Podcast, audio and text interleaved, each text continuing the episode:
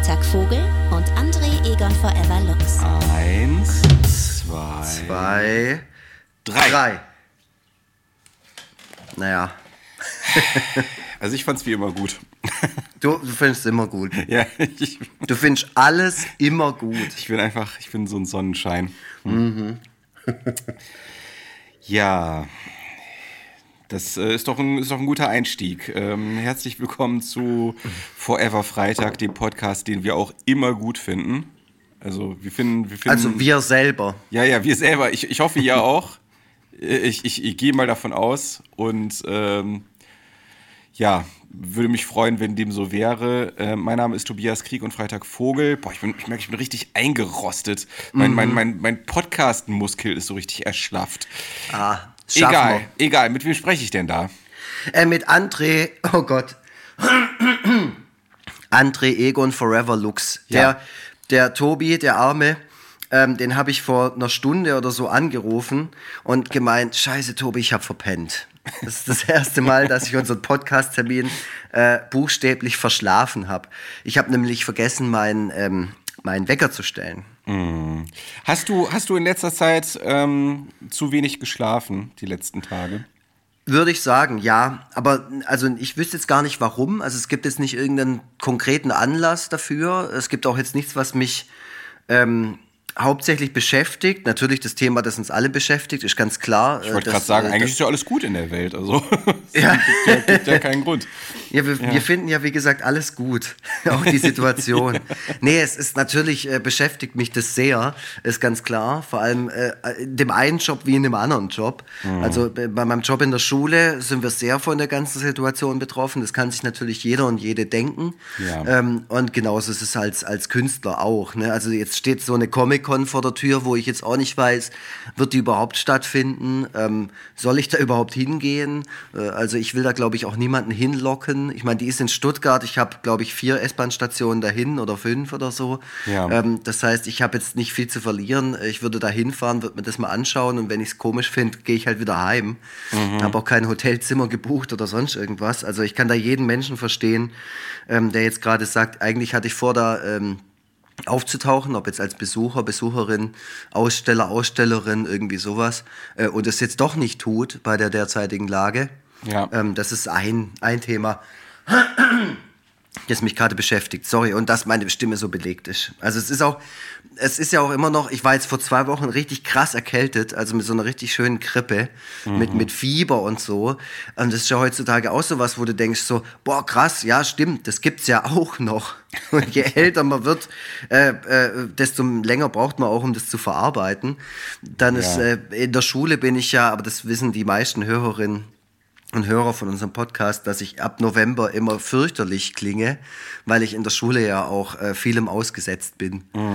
Ja, Da also sind 250 kleine Zwergler um mich rum, die mich alle verballern mit ihren, Ja. Viren und Bakterien. Eltern, Eltern kleiner Kinder äh, werden da auch Mhm. wissend nicken. Da reicht ein kleines Kind dann durchaus aus, um sich ständig Mhm. irgendwas aufzusacken, weil äh, kleine Kinder einem ja so richtig lustvoll ins Gesicht husten und einem irgendwie noch mal an der Nase lecken und was weiß ich. Mhm. Also da ähm, ja, kann ich auch Geschichten erzählen. Also ähm, Otis ist ähm, Seitdem er wieder in die Kita geht, also seit Juni, ähm, ungefähr alle zwei Wochen, ich sag mal, ich sag mal alle anderthalb Wochen krank ähm, und äh, so jedes dritte Mal stecke ich mich so ein bisschen an.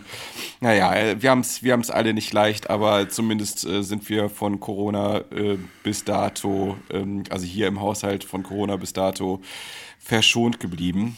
Ähm, ja, ich will jetzt auch nicht, dass es hier der Jammer-Podcast Nö, äh, wir wird. wollen, wir äh, wollen euch auch in so eine, in so eine Parallelrealität eigentlich entführen. Genau. Also das heißt, wir, wir lassen jetzt diesen traurigen Planeten Erde hinter uns und wir begeben uns jetzt auf eine Reise auf den Planeten Forever Freitag, äh, wo es ganz ja, andere Dinge der, der, zu besprechen der, gilt. Der starke, äh, energetische, geboosterte, bleib- bist du schon geboostert? Tobias? Nee, das, das macht medizinisch noch keinen Sinn, soweit ich Ach, das verstanden zeitlich. habe.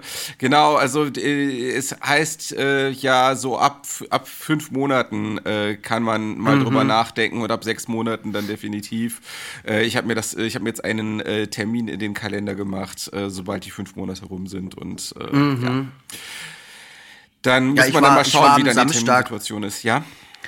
Äh, ich war am Samstag und ähm, apropos Termin, also ich war da und es ging ratzfatz und jeder Mensch ist dran gekommen, der sich da in die Schlange gestellt hat, ob mit oder ohne Termin. Hast in Stuttgart am Bahnhof. Hast du das Video von der Elbphilharmonie gesehen, wo die Leute Mm, angestanden nee. haben?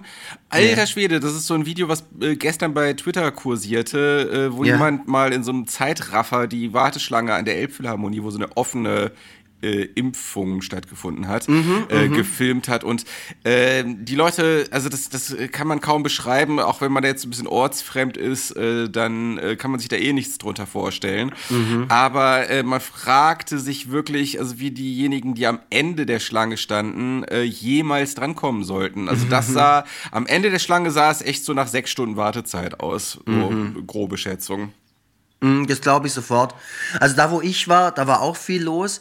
Aber wie gesagt, es ging ratzfatz. Da bist du reingekommen und dann haben die dich nur gefragt, ob du einen Termin hast. Dann habe ich irgendwas noch ausgefüllt. Dann stand ich schon in so einer Kabine und dann war schon wieder alles vorbei.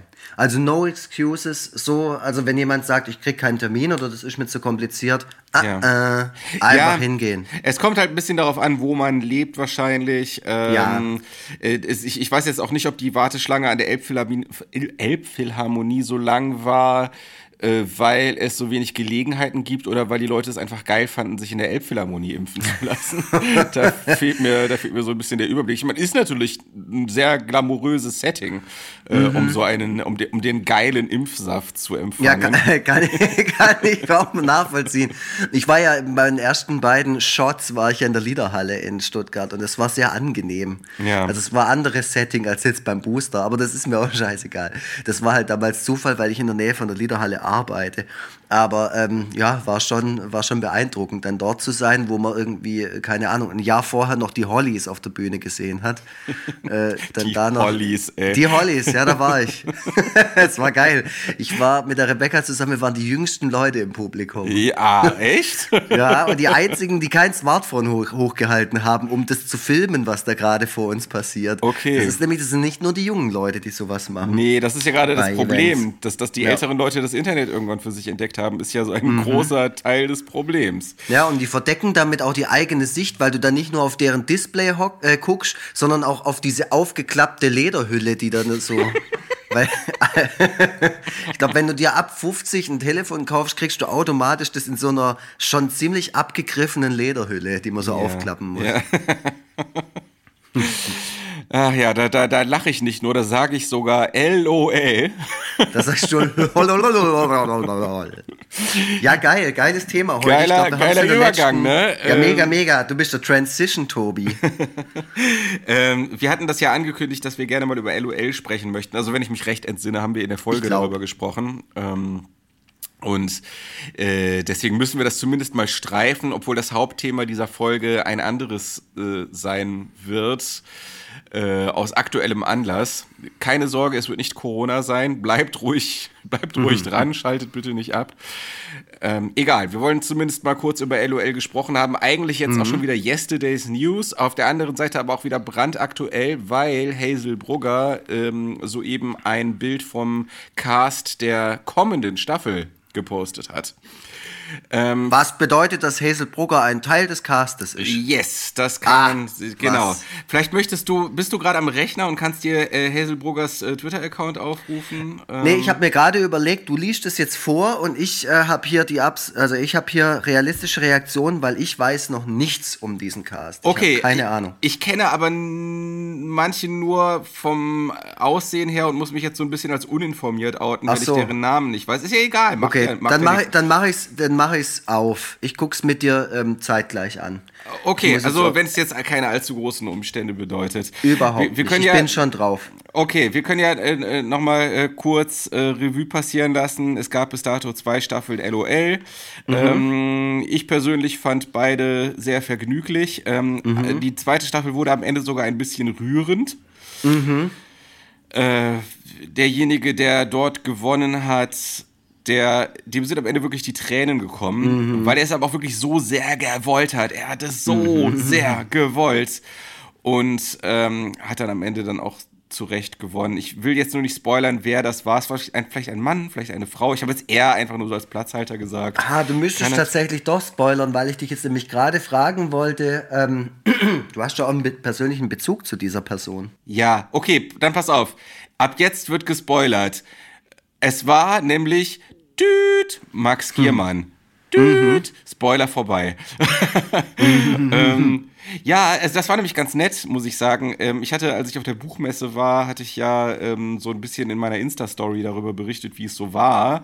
Und äh, unter anderem davon erzählt, dass sich so regelrechte Trauben von Teenagern äh, äh um meine Bücher geschart haben. Ähm, und da hat äh, Max Giermann dann auf die Story geantwortet mit Glückwunsch, Ausrufezeichen, Ausrufezeichen, Ausrufezeichen. Und ich wiederum, mhm. ich wiederum habe ihn dann zum LOL-Sieg, ihm dann zum LOL-Sieg gratuliert, äh, mhm. worauf er dann mit so einem stolzen Smiley äh, geantwortet hat. Das heißt, ähm, ich konnte meine Glückwünsche bei ihm tatsächlich anbringen. Äh, ich äh, bin euer heißer Draht zu den Stars. ähm, wir, waren ja, wenn ich mich recht entsinne, so ein bisschen skeptisch, was die zweite LOL-Staffel anbelangt. Ähm, warst du dann am Ende auch so zufrieden wie ich mit der zweiten Staffel? Ähm, ja, aber äh, hat Max Giermann nicht auch ein Zitat für dein Buch abgeliefert? War das nicht auch schon so? Ja, ach so, das ist natürlich sehr schön, dass du mir die Gelegenheit mhm. gibst, auch das zu erwähnen. Ja, ja, genau. Also das war zu einem Zeitpunkt, als Max Giermann, ähm, ich hoffe, ich trete ihm da jetzt nicht zu nahe, aber das war so zu einer Phase, als ähm, er gerade nicht so einen großen Hype um seine Person hatte. Ähm, also da, äh, ne, die, diese die ganze, diese ganze Switch und äh, die Stefan Raab-Sache war schon ein bisschen länger rum. Und das nächste große Ding war halt noch nicht da. Er hat eigentlich kontinuierlich gearbeitet. Ich habe den immer mhm. mal wieder im Fernsehen gesehen bei unterschiedlichen Sachen. Und ich denke, der konnte sich nie wirklich beklagen, aber es war jetzt gerade nicht so der Riesenhype. Und äh, deswegen ähm, ist er in einer Phase auf mich aufmerksam geworden, als er insgesamt wahrscheinlich so ein bisschen besser ansprechbar war über die sozialen Medien. So. Mhm. Ähm, das war ja, das war ja auch so dieses, das war ja auch so ein Ding beim, beim ersten äh, Corona-Lockdown, dass äh, dadurch viele Prominente plötzlich ganz lange, ganz viel zu Hause gesessen haben und plötzlich so für 0815 Leute für uns ansprechbar waren. Mhm. Ja, ähm, ja, das sieht man an unserer Gästeriege vom letzten Jahr. Wenn wir da alles hier in diesem Podcast hatten, genau. das ist ja genau. krass, wo wir da Zugriff hatten. Auf Ralf Rute, auf äh, Panikpanzer von da die Lopengang und so. Abgefahren, auf jeden Fall. Mhm. Also Leute, die wahrscheinlich sonst noch nicht mal unsere Nachrichten gelesen hätten, haben jetzt auch äh, so äh, äh gelangweilt am äh, Handy gesessen und alles gelesen, was denen geschrieben wurde und deswegen waren sie dann plötzlich erreichbar. Naja, egal. Mhm. Worauf wollte ich hinaus? Ähm, äh, genau, die zweite, die, achso, Zitatbuch, genau. Er hat, ja, einfach sich, ich, ich bat ihn darum, sich ehrlich, aber auch freundlich mhm. über mich zu äußern. Und das hat er getan und das wurde dann hinten aufs Buch drauf gedruckt. Und Auf welches Buch und wo gibt es das zu kaufen? also ich habe dich nicht darum gebeten, das zu machen, aber hm. äh, wenn du mich schon fragst, schweres Geknitter, ah, mein, ja. mein, mein, erstes Buch, was es ah, weiterhin, was es weiterhin im Buchhandel und sonst überall zu kaufen gibt. Wir werden auch auf dein neues Projekt werden wir auch noch eingehen. Ich merke, wie du schon so richtig mit den Füßen scharrst, mhm. aber wir wollen ja trotzdem zumindest das LOL-Thema einmal ganz kurz besprochen haben. Äh, zweite Staffel, wie ist dein Fazit? Ähm, ja, sehr gut. Also, was, äh, boah, da muss ich halt auch woanders anfangen. Also, äh, LOL, finde ich, muss man im Freundeskreis äh, immer sehr verteidigen. Zumindest bei Leuten, die von sich behaupten, äh, die Gralshüter des guten Humors zu sein oder irgendwie äh, der, der, Maßstab, ähm, weil da viele natürlich sagen, LOL hat es der letzte Scheiß, weil das ist ja nur so, eine, so ein Zusammentreffen von irgendwelchen abgehalfterten Comedians aus Deutschland äh, mit so einem wie soll man sagen, mit so einem Humor, der halt auch schon ein bisschen, bisschen eingestaubt ist und so. Und ähm, da muss ich dann auch immer sagen, ja, ja, das stimmt ja auch teilweise. Äh, andererseits muss ich dann aber auch sagen, dass mich die erste Staffel schon ziemlich gut unterhalten hatte. Ich bin da jetzt nicht in gähnendes Gelächter ausgebrochen, aber ich fand, es hat mir so das Gefühl von so einer Samstagabendshow zurückgegeben. So der Grund, warum man Samstagabends mit, mit der Familie vorm Fernseher saß und sich irgendwie Unterhaltungsshows reingezogen hat und auch so ein bisschen Ich habe dann auch, ich habe das auch in irgendeinem Twitter-Kommentar geschrieben, dass gerade RTL Samstagnacht oder auch Wochenshow, ich habe das schon als Kind und Jugendlicher jede Folge angeschaut und fand es immer geil und habe immer drauf gewartet und so. Aber ich bin da jetzt nicht brüllend vorm Fernseher gesessen, das muss ich halt auch sagen. Ich bin da jetzt nicht da gesessen und habe gesagt, das ist das Witzigste, was es gibt auf der ganzen Welt. Aber es war inspirierend und unterhaltsam. Mhm. Und so, so verhält sich es für mich mit LOL. Das ist natürlich immer so ein Cast gewesen, vor allem in der ersten Staffel ja, in der zweiten auch mit Bastian Pastewka und so, ähm, der so Leute getriggert hat, die so in unserem Alter sind, glaube ich. Oder wo wir halt so ein bisschen, wo uns so ein bisschen ins Herz aufgegangen ist, dass wir die so auf der auf dem Bildschirm wieder gesehen haben. Ja, das war, das war vor allem auch ein Zusammentreffen. Das war ein Zusammentreffen von Leuten, bei denen man nie erwartet hätte, dass die alle gemeinschaftlich mal etwas äh, zusammen machen werden. Da merkt man halt auch die, ähm, äh, da merkt man auch, wie viel Amazon bereit ist zu zahlen, denke ich mal. Mhm. Also ich glaube, mhm. dass die, ich glaube, dass die Gagen sich wirklich sehen lassen konnten. Ähm, ich glaube, gerade jemand wie Kurt Krömer ist sonst nicht so schnell bereit, ähm, bei sowas mitzumachen. Vor allem bei einer oder überhaupt äh, so die einzelnen, die, die, die Personen jeweils für sich sind, glaube ich, sonst nicht so schnell bereit, bei Dingen mitzumachen, bei denen sie nur eine Person von ganz vielen sind. Mhm. Ähm, ja, oder Glas. Also Glas fand ich da ziemlich krass so, weil ich ja. würde sagen, Glas ist gerade schon eine ziemliche Instanz. Mhm. Also mit seinem Podcast und mit Late Night Berlin und so, also den, den kennt ja quasi wirklich äh, jede Person in Deutschland. Ja. Ob, ob man jetzt mag oder nicht.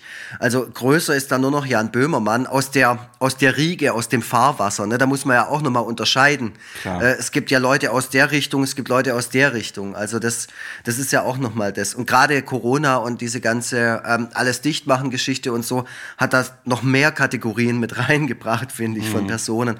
Ähm, aber da gehen wir vielleicht sogar noch drauf ein. Ähm, für die Leute, die LOL nicht kennen, es geht darum, dass ähm, verschiedene männliche und weibliche Comedians und äh, Promis aus dem Unterhaltungsfernsehen, sage ich jetzt mal. Ich glaube, da ist jetzt niemand, der nicht irgendwie in einer Fernsehshow auftaucht oder auftauchte. Mhm. Mm in einem Raum, in, äh, in, so einem Set eingesperrt sind, mit einer Küche und äh, hat so ein bisschen so ein Big Brother äh, ähm, Anstrich. Äh, und es geht darum, dass diese Leute sich gegenseitig zwar zum Lachen bringen dürfen und sogar sollen, aber nicht lachen dürfen. Es ist ihnen quasi verboten zu lachen. Und ähm, wer zweimal dabei erwischt wird, ähm, wie er oder sie lacht, äh, fliegt raus und am Schluss bleibt einer übrig. Ganz einfaches Konzept. Ja. Das Ganze wird ähm, der Schiedsrichter des Ganzen und auch so ein bisschen der Kopf und das Gesicht hinter diesem ganzen Format ist niemand Geringeres als Michael Bulli Herbig. Mhm. Und das war für mich von Anfang an natürlich auch erstmal eine schwierige Geschichte. Ich weiß nicht, wie es dir damit ging.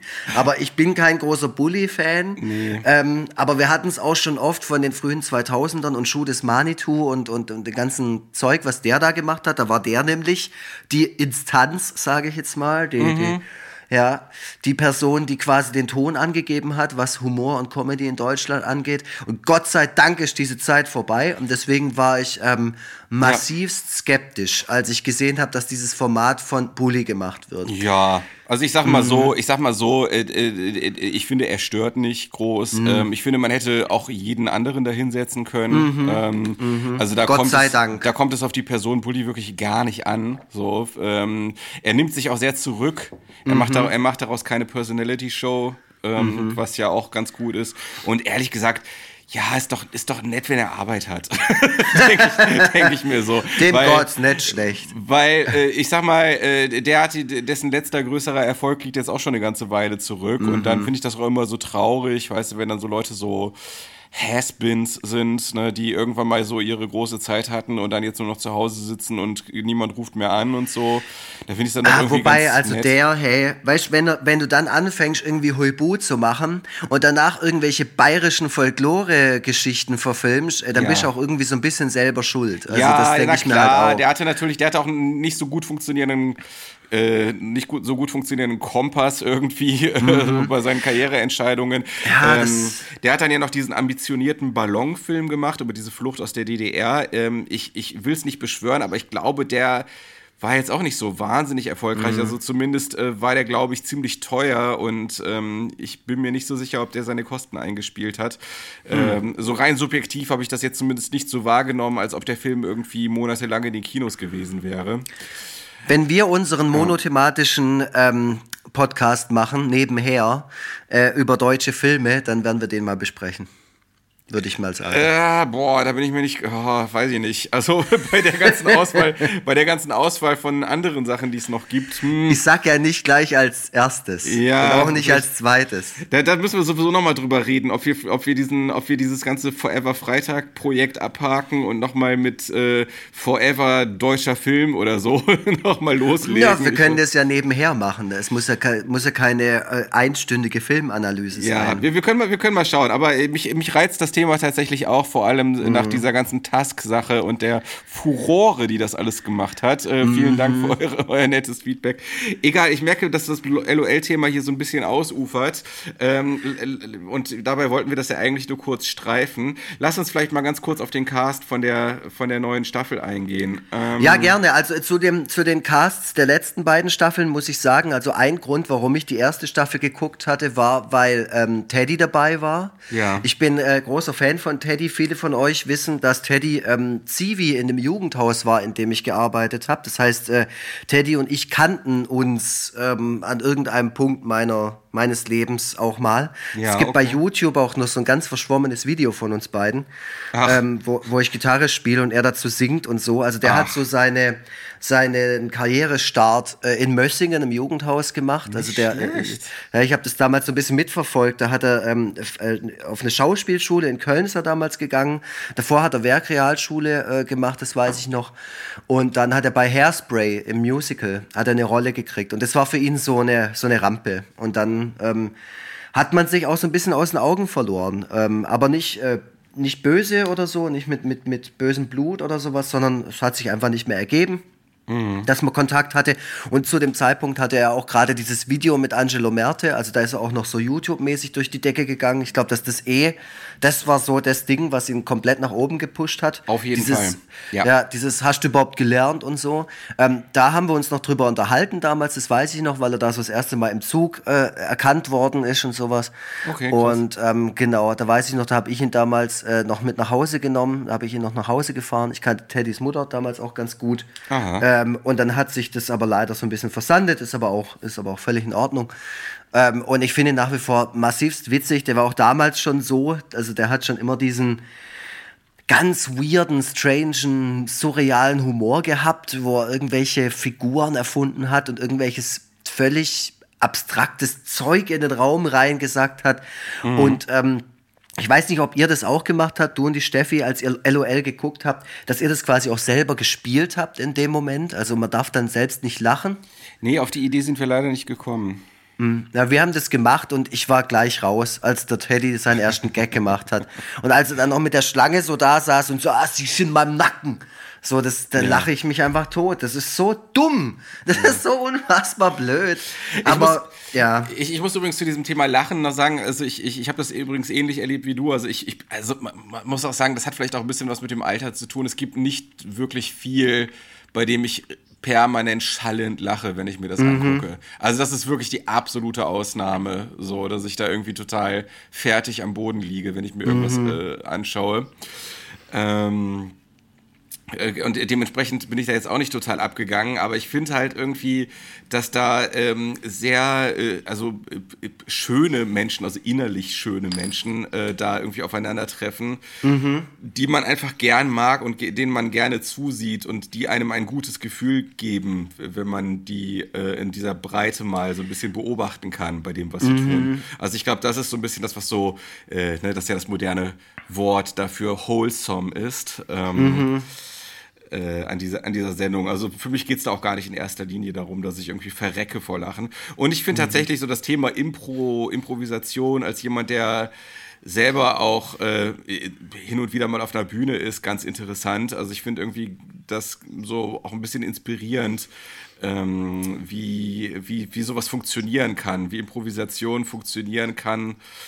Äh, so dass es die Leute, so dass es die Leute auch abholt, weil mhm. ich da mhm. vielleicht auch für mich selber ein bisschen was draus mitnehmen kann. So, das fand ich auch äh, äh, das finde ich insgesamt an solchen Impro-Formaten ganz interessant, ähm, mhm. wie, wie andere sowas machen.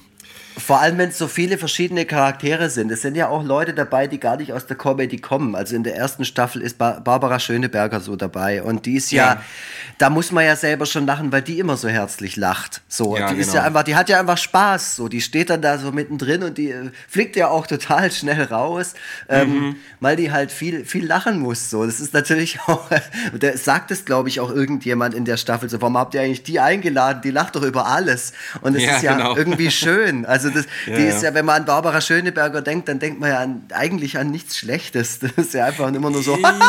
wenn du, wenn du mal bei Twitter genau zugesehen hättest, dann wäre dir aufgefallen, dass äh, dir auch schon mal in Ungnade gefallen ist. Aber oh, okay, habe ich mir da jetzt die, ja. die Zunge verbannt. Ich bin Ach, tatsächlich gar nicht so wirklich, bewandert mit Barbara Schöneberger. Also ganz ehrlich, das ist für mich einfach eine, eine Persönlichkeit aus dem deutschen Fernsehen. Ja, ist auch äh, wurscht. Ist scheiß drauf. Ich wollte ja jetzt ja. kein Fass aufmachen. Achso, ja, nee, alles gut. erwähnt haben, dass ich das schon mit mitgekriegt. Ach, du hast ja, ja, du, du hast immer ein Auge drauf, das weiß ich. Das, deswegen ja, genau. schickt er ja auch ständig Sprachnachrichten und sagt, hey Tobi, sag mal, was, was ist eigentlich mit dem und dem? Ja, ja, Oder es ist tatsächlich sogar schon mal vorgekommen, dass du... Das ist schon oft passiert, nicht, nicht nur schon mal. es ist schon voll oft passiert, dass ich bei Twitter irgendwas äh, nach zwei Tagen mitbekommen habe und dann habe ich es mir von dir erklären lassen ja, und dann war ich ja. ähm, aufgeklärt. Nee, also klar, du könntest mir jetzt eine Story über Barbara Schöneberger erzählen und ich hätte vielleicht ein anderes Bild von der, aber mein bisheriges Bild ist dieses. Ähm, und ähm, mit, mit Anke Engelke verhält sich da äh, auch so, be ja. beziehungsweise noch besser. Die finde ich einfach super. Ja. Also auch in der zweiten Staffel, wie sie mit Bastian Pastewka, wie du einfach diese beiden Leute da hast, die dann auch noch ihre alten Rollen zusammen so auspacken mhm, und, ja. und dann so gemeinsam improvisieren und so gemeinsam gegen die anderen quasi auch so vorgehen und sowas. Und mhm. Max Giermann äh, ringt ja sehr oft mit dem Lachen, der, der ist ja nur am Stöhnen, der macht ja nur. Ja, ja, genau. Und ähm, äh, da, da weiß man ja dann auch nicht, ist es jetzt gespielt, ist es gestellt, ist es geskriptet, aber ganz ehrlich, das ist mir scheißegal. Ich glaube auch nicht, dass es, ich glaube auch nicht, dass es, das ist ja so, so der Generalverdacht, unter den so Fernsehproduktionen gestellt werden, mhm. ist eh alles gespielt und geskriptet. Aber ähm, ich denke da immer, äh, es gibt doch so ein, so ein äh, Prinzip, dass man sagt, äh, die, die einfachste Erklärung ist meistens die richtige. Mhm. Äh, und die einfachste Erklärung für das, was man dort sieht, ist einfach, dass es wirklich so ist, wie es einem dort verkauft wird. Natürlich, mhm. natürlich muss geschnitten werden und mhm. äh, weil ne, man sieht ja nicht wirklich netto die sechs Stunden, die die dort sind, dann auch auf dem auf dem Monitor. So, mhm. äh, deswegen muss äh, geschnitten werden und im Schnitt müssten Entscheidungen getroffen werden. Was kriegt man zu sehen? Äh, und es wird ja nicht nur geschnitten, sondern es wird ja auch werden ja auch Akzente gesetzt, was einem gezeigt wird, weil natürlich mhm. alle Personen dort parallel zueinander handeln und man könnte natürlich dann den Fokus auf diese oder auf jene Person richten äh, und, ja. es geht nicht immer auf alle auf einmal. Also ein gewisses inszenatorisches, ähm, äh, eine gewisse inszenatorische Komponente kommt da natürlich mit rein, aber dass es so weit geht, dass die einfach dass vorher, dass die vorher gebrieft worden wären, was dort zu passieren hat, das glaube ich auf gar keinen Fall. Ja. Auf gar keinen Fall. Das, das finde ich, das finde ich, das ist so, so ein bisschen so vulgär Medienkritik, dass man, äh, nur weil manches fake ist, dann einfach pauschal alles für fake hält irgendwie. Ja, und es geht dann auch schon in dieses super analytische rein und jetzt muss man dann ganz genau drauf gucken, wie die Leute da gerade reagieren. Ist das jetzt wirklich echt oder so? Und mhm. da wird's mir dann auch schon zu viel, da wird's mir auch schon zu viel von der eigenen Meinung, die da mit reinspielt. Ne? Irgendwo mhm. muss ich das ja auch äh, stützen dann, wenn ich das zum Beispiel scheiße finde, dann muss ich natürlich auch Situationen rausfinden äh, oder rauserkennen, äh, wo ich jetzt sagen kann, ah, guck mal, also das ist ja jetzt auch totaler Bullshit, dass die jetzt das und das macht oder dass der so und so reagiert. Das ist doch total gestellt. Ja, das mag auch sein, dass vielleicht manche Sachen auch nicht ganz so ähm, echt sind von der Reaktion her und natürlich, dass alles irgendwie so hingeschnitten ist und dass vielleicht manche Situation auch auf eine andere folgt und vielleicht davor schon stattgefunden hat.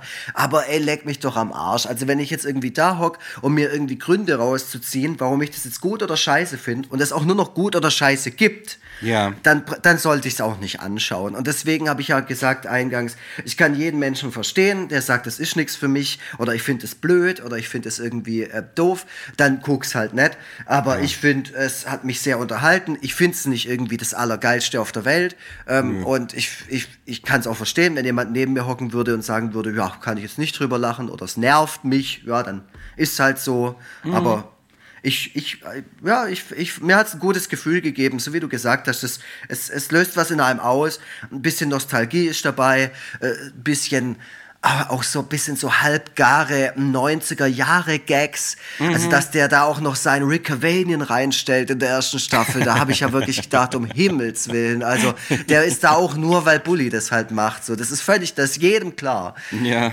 Weil der, der, uh, und ich bin auch kein großer Fan von Mirko Nonchef. Nee, ich auch nicht, nein. übertriebene, alberne, Oh, ich war auch so irritiert ja. davon, wie die ihn alle verehrt haben. Ja, aber das ist halt auch dieses Ding, wenn die halt da reingeschnitten werden, diese Talking Heads immer äh, im, ja. quasi so im Rahmen des Ganzen, die dann immer sagen, ähm, oh, wie krass das jetzt war und dann kommt die mit ihrem oder der mit seinem Stil und das ist mhm. ja, da muss man ja an sich halten. Da weiß man natürlich, okay, die übertreiben das jetzt gerade, weil die da keine Kollegen in die Pfanne hauen wollen. Ja, aber ist dir jetzt nicht auch aufgefallen, dass es bei Mirko Nonchef noch viel krasser war als bei allen anderen? Echt? Also, nee, das wäre mir jetzt nicht aufgefallen. Okay, ist ja, ich hatte zumindest den Eindruck. Egal. Jetzt äh, mal kurz äh, den Cast der neuen äh, Staffel. Da ist nämlich Mirko Nonchef auch wieder dabei. Echt? Ach, okay. Ja. ja das so halb okay. Schon der erste Downer. Ich habe jetzt draufgeklickt. Ich sehe es jetzt gerade. Anke Engelke ist wieder dabei. Ja, habe ich mir gedacht, ja, muss jetzt, also ist zwar immer super, sieht man sich gerne an, aber vielleicht mhm. mal, also dreimal hintereinander ist schon ein bisschen. Mhm. Ähm, ist das ja. Michelle Hunziker? Das habe ich mich auch gefragt. Ich glaube eigentlich nicht, aber sie sieht ja sehr ähnlich. Ich, ich, irgendwie klingelt da was bei dieser Person, aber ich, ich könnte es jetzt nicht mit, mit Sicherheit ich muss sagen. Ja, ich muss ja ehrlich sein, ich habe Wetten das geguckt und als Michel Hunziger da aufgetaucht ist, es hat mir einfach, ich habe einfach, oh, ich war wieder so zurück. Das war wirklich toll. Also bei mir kann dieses ganze Nostalgiezeug das kann so viel auf, auslösen. Ja, so, du, bist ja auch, so. du bist ja auch ein richtiger Nostalgie-Typ. Ja, da bin Schon ich. Das gewesen. wird ja aber auch, ja, das wird ja auch äh, ganz massiv kritisiert, gerade jetzt mit dem neuen Ghostbusters-Film. Immer nur Fanservice, immer nur auf die Nostalgie-Tube. Mhm. Ich muss sagen, ich bin dafür total empfänglich. Und als ich Michel Hunziker gesehen habe, da, da, ich fand das einfach super. das ist echt so. Also ich weiß auch nicht. Das ist ja. ja ich, äh, ja, und deswegen auch jetzt hier die in diesem Ensemble zu sehen, falls es wirklich ist. Ja, ich bin Why echt, not? Ich bin mir echt unsicher. Ich, also ich irgendwie dieser, dieser, also das sieht, sieht so aus, aber dieser Blick ist nicht so Michael Hunziker-mäßig, dieses mm. ähm, leicht ironische irgendwie. Ja. Ähm, ja, keine Ahnung, ich weiß es nicht. Ähm, ja, also neu auf jeden Fall dabei, Axel Stein. Mhm. Ja. Der ist ja ein witziger Typ. Also ich, mich, klar, ich meine, ich kenne ihn nur aus äh, Situationen, wo man ihm die Sätze in den Mund gelegt hat. Äh, ja. deswegen ist halt die Frage, wie witzig sind die Leute dann ohne Skript. Ähm, mhm. gilt, das gleiche gilt für Christoph Maria Herbst, auch neu. Ja. Äh, sind natürlich, also das sind natürlich schon Namen, das sind schon. Aber sind das jetzt zum Beispiel Leute, die so in den letzten zwei Jahren irgendwie ähm, unangenehm aufgefallen sind? Unangenehm aufgefallen sind? Ja, ich frag dich, ich frag du also, weißt. Achso, also ich soll so einen leichten, leichten Problemat Problematik-Check machen. Äh, nee, genau, glaub, so der Tobi-Ometer, der. So richtig problematisch äh, irgendwie finde ich es irgendwie nicht, aber ähm, nö, nö, ohne aber. Also problematisch okay. weiß ich jetzt nicht unbedingt. Ähm, hier der, der äh, rechts von uns aus neben Bulli steht, ist das Faisal Kavusi oder wie, wer, wer ist das nochmal?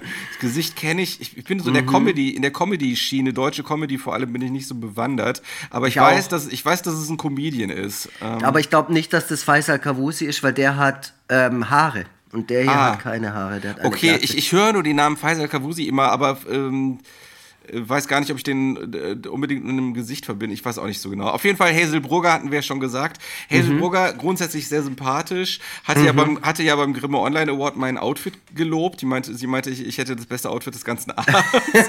Deswegen, das, sie hat wirklich mich so aus der Menge so an sich herangezogen und gesagt, boah, du hast das beste Outfit des ganzen Abends. Mhm. Ja, das, ich äh, meine, das ist ja jetzt immer noch, es gibt ja Leute, die gehen an Halloween als du. Ich, so die haben das, ja, das ja. Hemd. Ja, das, ja, Hemd, das, das Hemd war danach ausverkauft. Ja, ja, mhm. ich weiß. Hazelburger grundsätzlich sehr sympathisch. Ähm, ich finde, dass sie jetzt gerade ein bisschen sehr krass karrieristisch unterwegs ist. Also sie, sie, äh, ich habe das Gefühl, sie pusht ihren YouTube-Kanal ohne Rücksicht auf Verluste. Ah, äh, so okay. wirklich. Also sie hat dann auch Gäste da. Ähm, also sie versucht so ein bisschen ähm, sie versucht so ein bisschen der deutsche Joe Rogan zu werden, habe ich den Eindruck, mhm. was so ihren mhm. Podcast anbelangt. Ähm, Joe Rogan ist ja auch zusätzlich äh, Stand-up-Comedian, genau wie sie. Ähm, und, und ist aber genau wie Joe Rogan hat sie nicht so wirklich Berührungsängste mit komischen Leuten. Mhm. Also sie hatte, sie hatte Paul Ronsheimer, hatte sie schon in ja. ihrem Podcast.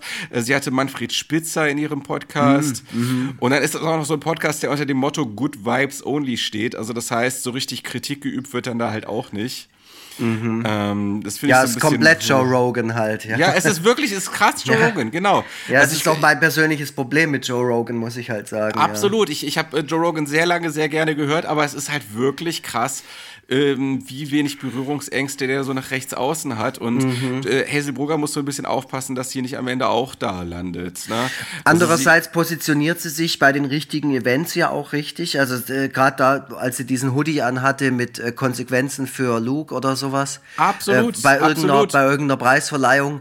Ähm, ja. Das fand ich, das fand ich, äh, das fand ich gut, dass man sich dann, äh, dass man so eine Plattform dann auch nutzt, um sich zu positionieren. Äh, absolut. Ich, ich finde sie auch grundsätzlich äh, super und ähm, habe mir vieles von dem, was sie bei YouTube gemacht hat, auch gerne angesehen. Aber man merkt halt gerade so richtig, den Willen hinter allem, was sie macht, dass das nicht nur groß, sondern sehr groß zu werden hat. So mhm. und es wird dann auch permanent verkündet, ähm, auf welcher, auf welchem YouTube-Ranking man sich gerade befindet und so weiter. Mhm. Äh, ne, das ist natürlich, das sind so Sachen, da sind wir auch, also gerade ich mache sowas ja auch gerne. Ne? Also, dass ich halt äh, meine, meine Erfolge in der Öffentlichkeit breitrete. Echt? So. Du machst es. Hm. ähm, aber äh, ja, ich habe so ein bisschen den Eindruck, dass das äh, da teilweise etwas Überhand nimmt. Auch so hier dieses äh, ähm, dieses, ähm, dass dann jetzt ihr Freund dann auch so in, dieses, in das CBD-Business eingestiegen ist mhm. und so, dass man dann halt auch so richtig so einen auf Start-up und Geschäftsleute macht und so. Also ich will irgendwie, dass so Künstlertypen, dass die so ein bisschen auch so verkrachte Künstlertypen bleiben und nicht so und nicht so slicke, so nicht, nicht so eine, nicht sich so eine slicke Startup-Mentalität aneignen. So. Ja, wir, ja. wir sprechen uns so in einem Jahr mal wieder und dann wirst du wahrscheinlich auch ähm, für irgendwas Werbung machen, äh, für, ich weiß nicht, Toyota oder. ja, ja, ja, genau. Ja, dann haben wir hier noch ähm, äh, Dings, ähm, na, fällt ja gerade der Name nicht ein. Ähm, die, der Sidekick von Late Night Berlin und, mm. und den ganzen. Ähm, Palina Roschinski. Ja, Palina Roschinski, richtig, genau, genau. Ist natürlich nicht nur ein Sidekick, die steht natürlich auch für sich selbst. Da ist natürlich ja, ja, die dreht ja auch mittlerweile äh, große Kinofilme richtig. und ähm, hat auch einen Podcast oder hatte einen Podcast. Ich weiß es nicht. Podczynski oder so hieß der, glaube ich. Ja, ja, ich glaube, den gibt es, glaube ich, immer noch. Ja. Mhm. Podinski oder so. Äh, Caroline Kebekus ist dabei, die warte mal, die war in der ersten Staffel doch auch, mhm. oder? Genau. Mhm. Ähm, Milko-Non-Chef äh, Anke Engelke. Ja, und Olaf Schubert natürlich. Äh, mhm. der, der polarisiert ja sehr stark. Sehr, sehr stark. Ich finde ihn ehrlich gesagt gar nicht so schlecht. Hm. Ähm, ich finde vor allem krass, dass er, er ist einer der wenigen Menschen, die in der Öffentlichkeit stehen und wirklich spontan druckreif reden können. Mhm. Äh, das, ist, das ist natürlich auch so ein bisschen äh, seine Art der Comedy, aber sowas muss man auch erstmal, sowas muss man auch erstmal hinkriegen. Mhm. Das finde ich wirklich schwierig. Also da fällt mir halt, also Bernd Begemann ist so jemand, der auch druckreif spricht. Mhm. Äh, Roger Willemsen war so jemand. Mhm. Und Max Gold. Äh, äh, genau, genau, richtig. Und, und er halt auch. Also es gibt halt ganz wenige, die das wirklich hinkriegen, dass man da wirklich mhm. mitschreiben könnte. Also die sind sozusagen der Anti-Olli Schulz. also, also ich finde halt, also bei Olli Schulz denke ich teilweise bei diesen Rants, die er so bringt, wenn man mhm. da jetzt mittippen würde und sich das mhm. einfach mal durchlesen würde, was er da gerade fünf Minuten lang am Stück erzählt hat, mhm. da würde man, da, da, würde man gar nichts mehr raffen. Da würde man denken, ja. der hat irgendwie einen Schlaganfall oder was weiß ich. und, und, und dann gibt es halt andere, so wie die, äh, so wie diese Leute, die können druckreif sprechen und das finde ich schon ein krasser Skill. Also da mhm. habe ich schon mhm. Respekt vor, ja. Mhm. Ja, also ich finde es jetzt spannend, dass, ähm, diese Riege, weil ich halt auch, ja, Anke Engelke ist jetzt zum dritten Mal dabei, weiß ich jetzt auch nicht.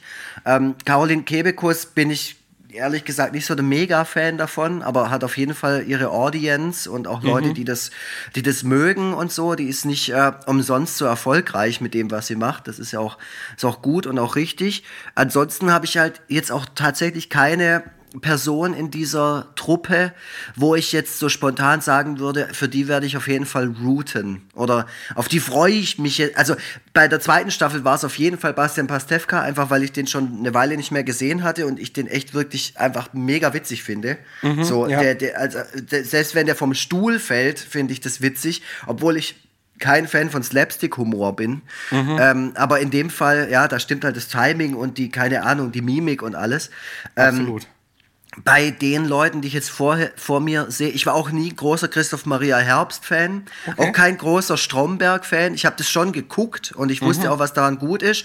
Ich habe nur irgendwann The Office für mich entdeckt und habe gedacht, ah geil, das Ganze in gut. äh, so die, halt. die, die, amerikanische oder die britische Office? Beide, ich finde beide besser als, als, die okay. also als Stromberg. Also ich, ich finde Stromberg nicht scheiße, aber ich mhm. finde es halt, ja, gut. Also es gibt halt einfach dann immer das, das tatsächliche Pendant dazu oder das Original dazu in dem Fall, das ja. halt einfach viel besser ist, weil ja, wir könnten jetzt auch noch mal ganz viel über deutsche Comedy sprechen. Ich ja, das, das ja, ist so ein bisschen ein, ein slippery slope jetzt gerade. Also wir können ja vielleicht noch mal kurz sagen, ähm, ob es irgendwie jemanden gibt, den wir gerne mal da sehen würden in der in der Sendung. Ah, ja klar, natürlich. Tobias Vogel würde ich gerne da sehen. hey, ich würde ohne Scheiß, ich würde völlig größenwahnsinnig daran teilnehmen. Ist ah, ja? so.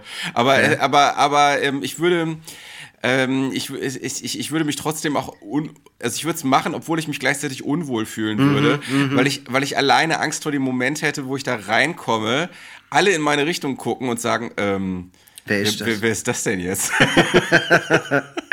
ja gut, das kann halt passieren. Das liegt aber auch daran, das sage ich dir ja schon seit, wie lange kennen wir uns jetzt? Drei Jahren. Ja. Das liegt einfach auch daran, dass du das immer noch kultivierst, bei Twitter Krigi oder Kufi zu heißen, statt ja. dich einfach mal da mit deiner Fresse hinzustellen. Aber das ist ein anderes Thema. Ich würde ja. gerne ähm, Johannes Fleur dort sehen. Ja, das könnte ich mir auch sehr gut vorstellen. Johannes Fleur, ähm, der ist ja sowieso gerade ähm, ähm, also jetzt gerade, also er war schon immer auf dem aufsteigenden Ast, aber jetzt gerade noch mal besonders. Ne? Der ja. hat ja auch äh, viel mediale Präsenz in letzter Zeit. Mhm. Und ich, ich habe bei Johannes so das Gefühl, dass der wirklich kurz vorm, vorm Durchbruch steht.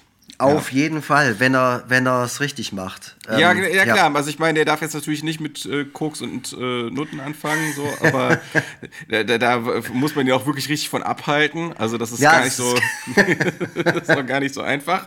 Naja, also, also die letzten Sprachnachrichten, die er mir geschickt hat, da war er schon ziemlich dicht. Also da muss man schon, muss man schon, ihn schon ins Zaum halten. Aber ich bin da sehr väterlich gerade unterwegs und versuche ihn da auch ähm, ja, ein bisschen zu maßregeln. Den würde ich da gerne sehen. Ich weiß nicht, wen du noch gerne sehen würdest. Also ich könnte mir äh, tatsächlich Olli Schulz, jetzt habe ich gerade so ein bisschen mhm. schlecht über ihn gesprochen, aber ich könnte mir Olli Schulz tatsächlich dort, dort relativ gut vorstellen, ne, dass der dann vielleicht so ein kleines, lustiges äh, Lied äh, auf seiner Gitarre improvisiert mhm. und damit die Leute zum Lachen bringt. Äh, vielleicht auch mal einen seiner berühmten Wutanfälle kriegt. Mhm. Äh, das hat natürlich auch was für sich.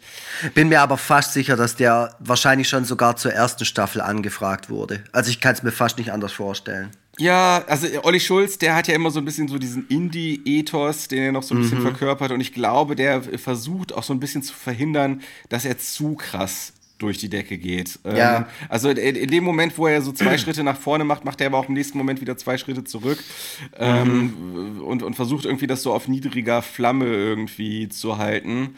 Ich glaube, das ähm, ist bei dem ja. auch formabhängig. Ich glaube, wenn du da als äh, Agent oder Agentin irgendwie von, von LOL bei dem anrufst, dann kannst du montags anrufen und der sagt, ruf sie mich nie wieder an, ich hasse sie. und wenn du den Dienstag morgens anrufst, sagt er, ja klar, ich bin am Start.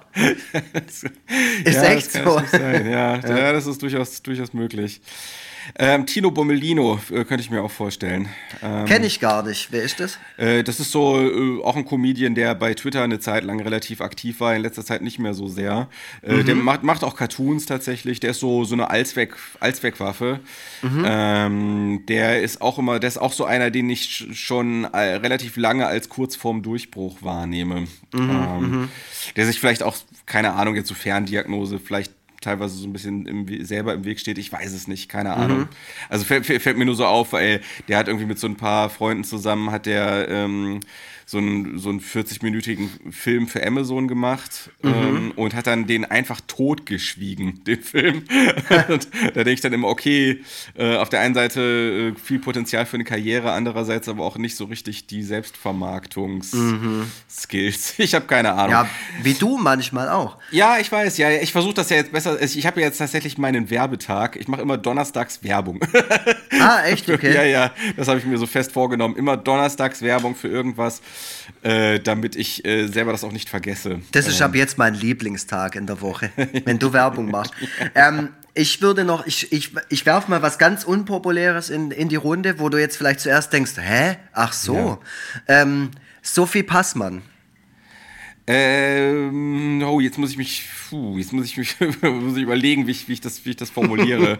wie du das ähm, jetzt, äh, ja, wie da die Reaktion ausfällt, ja. Also ich meine, ich sag mal so, äh, Sophie Passmann ist mir sowohl bei Instagram als auch bei Twitter entfolgt, also dementsprechend ist sie, ist sie jetzt, glaube ich, ah. nicht so, sie ist jetzt, na, äh, warte mal, also äh, es gibt ja auch andere, die mir entfolgt sind, die ich aber weiterhin super finde. Also, äh, ne, ich finde hier Moritz Hürtgen finde ich weiterhin super, ähm, der ist dir entfolgt. Ja, ja, der ist mir entfolgt. Ich glaube, ich habe ihm, hab ihm einfach zu viel. Also erstmal ist, glaube ich, mein Humor ihm zu harmlos, mhm. glaube ich.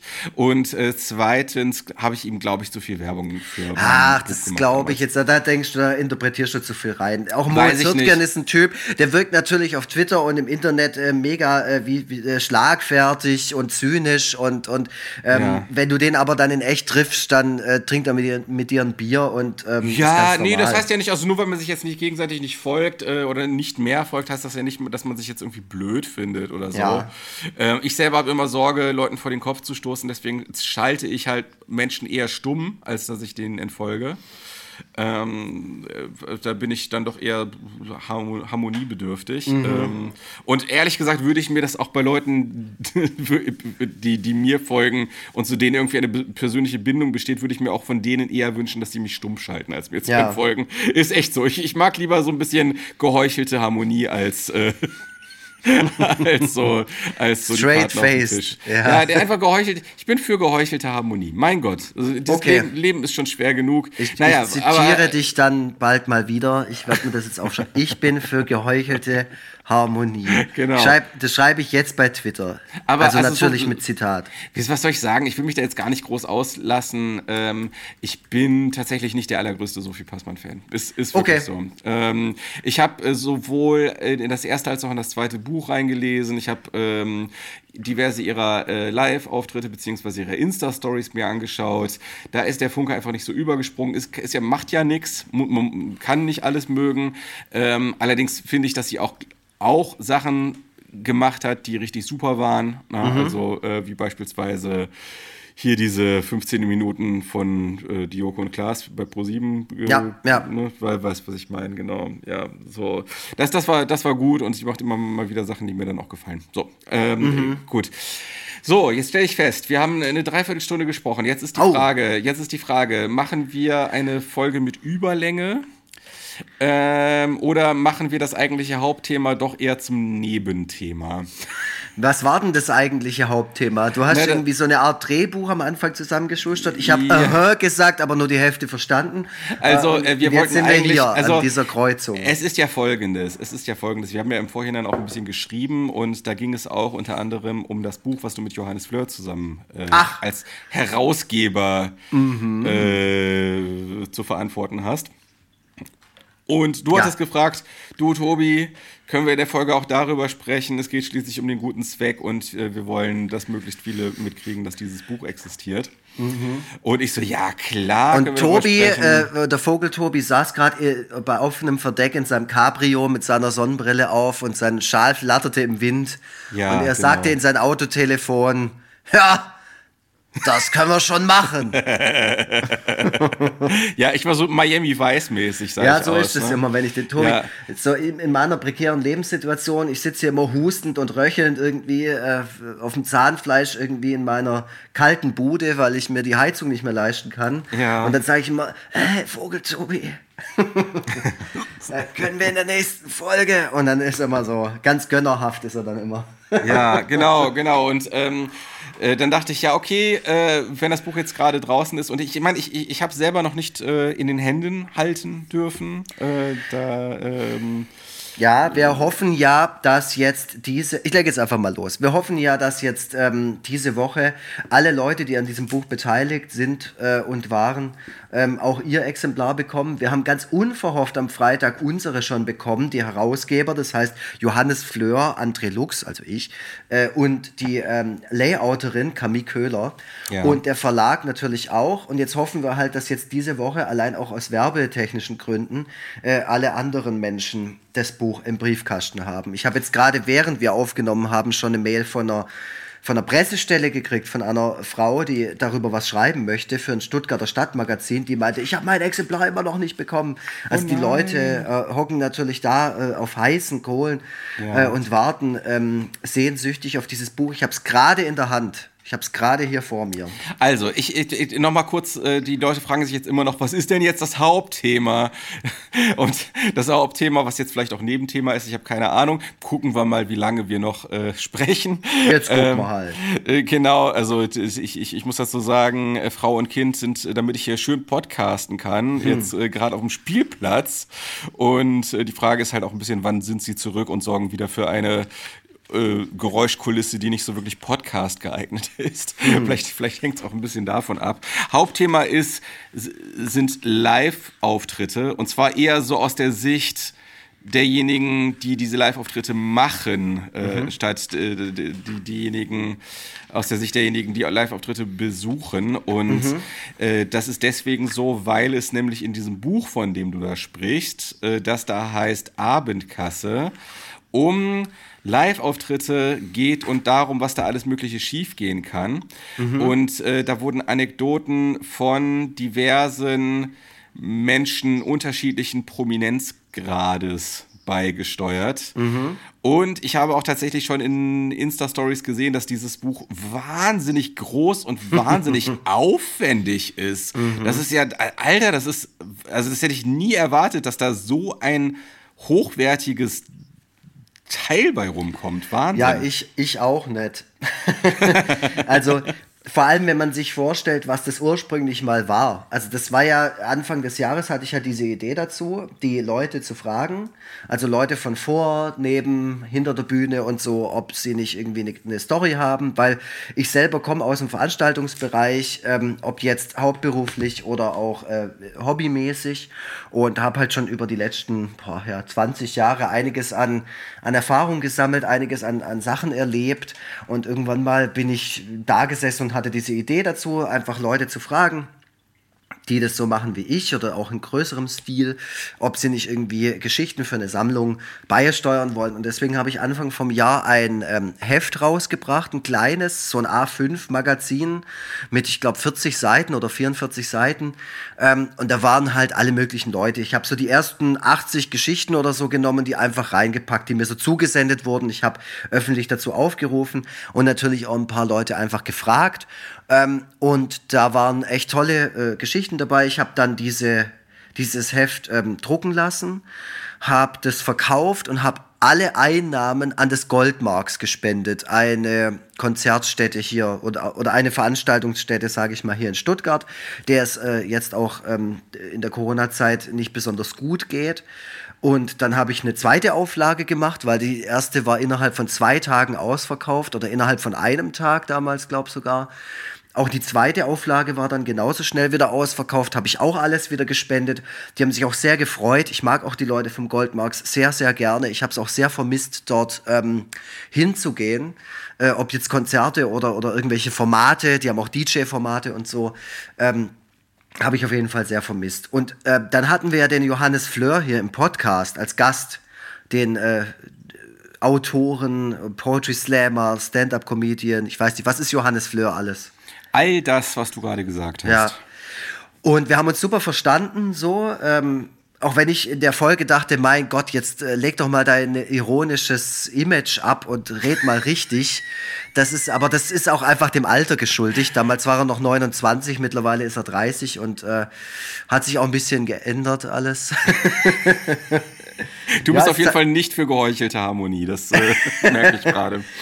Naja, also auf jeden Fall, der fand das so geil, der hat auch dieses Heft gekauft äh, und, und hat sich dann bei mir gemeldet und hat gemeint, ey, äh, Lux, lass uns das doch zusammen äh, groß machen. Und dann habe ich gemeint, ja, warum nicht? Und er hatte halt mega Bock, irgendwelche Leute anzuschreiben, sein Netzwerk zu nutzen und so. Und habe ich gemeint, ja, ich mache das gerne nochmal, weil das war damals auch die Ansage, weil viele fanden das Heft halt sehr, sehr gut, aber viele haben es halt auch bemängelt, dass das eben so ein Do-it-yourself-Produkt war und auch nicht so, es, es sah jetzt nicht besonders schön aus und ich habe halt alles selber gemacht, so. Also von Vertrieb über Layout bis hin zu Vorwort und da war halt alles so ein bisschen krumm und schief, so wie bei eigentlich allem, was ich selber mache. Ja. Ähm, kann man natürlich als Stilmittel verkaufen, äh, ist alles Punk, aber wenn es halt auch besser geht äh, und man mit ein bisschen Unterstützung was deutlich Besseres hinkriegt, warum nicht? Und der Johannes hat dann seinen eigenen Verlag, wo er schon zwei Bücher veröffentlicht hat, gefragt, Lektora, ob die nicht Bock hätten, ähm, das hier in groß quasi mit uns zu machen. Und die haben sofort gesagt, ja klar. Cool. Und dann war aber auch meine Bedingung, okay, aber dann will ich wieder, dass alles gespendet wird. Wir unterhalten uns dann über was.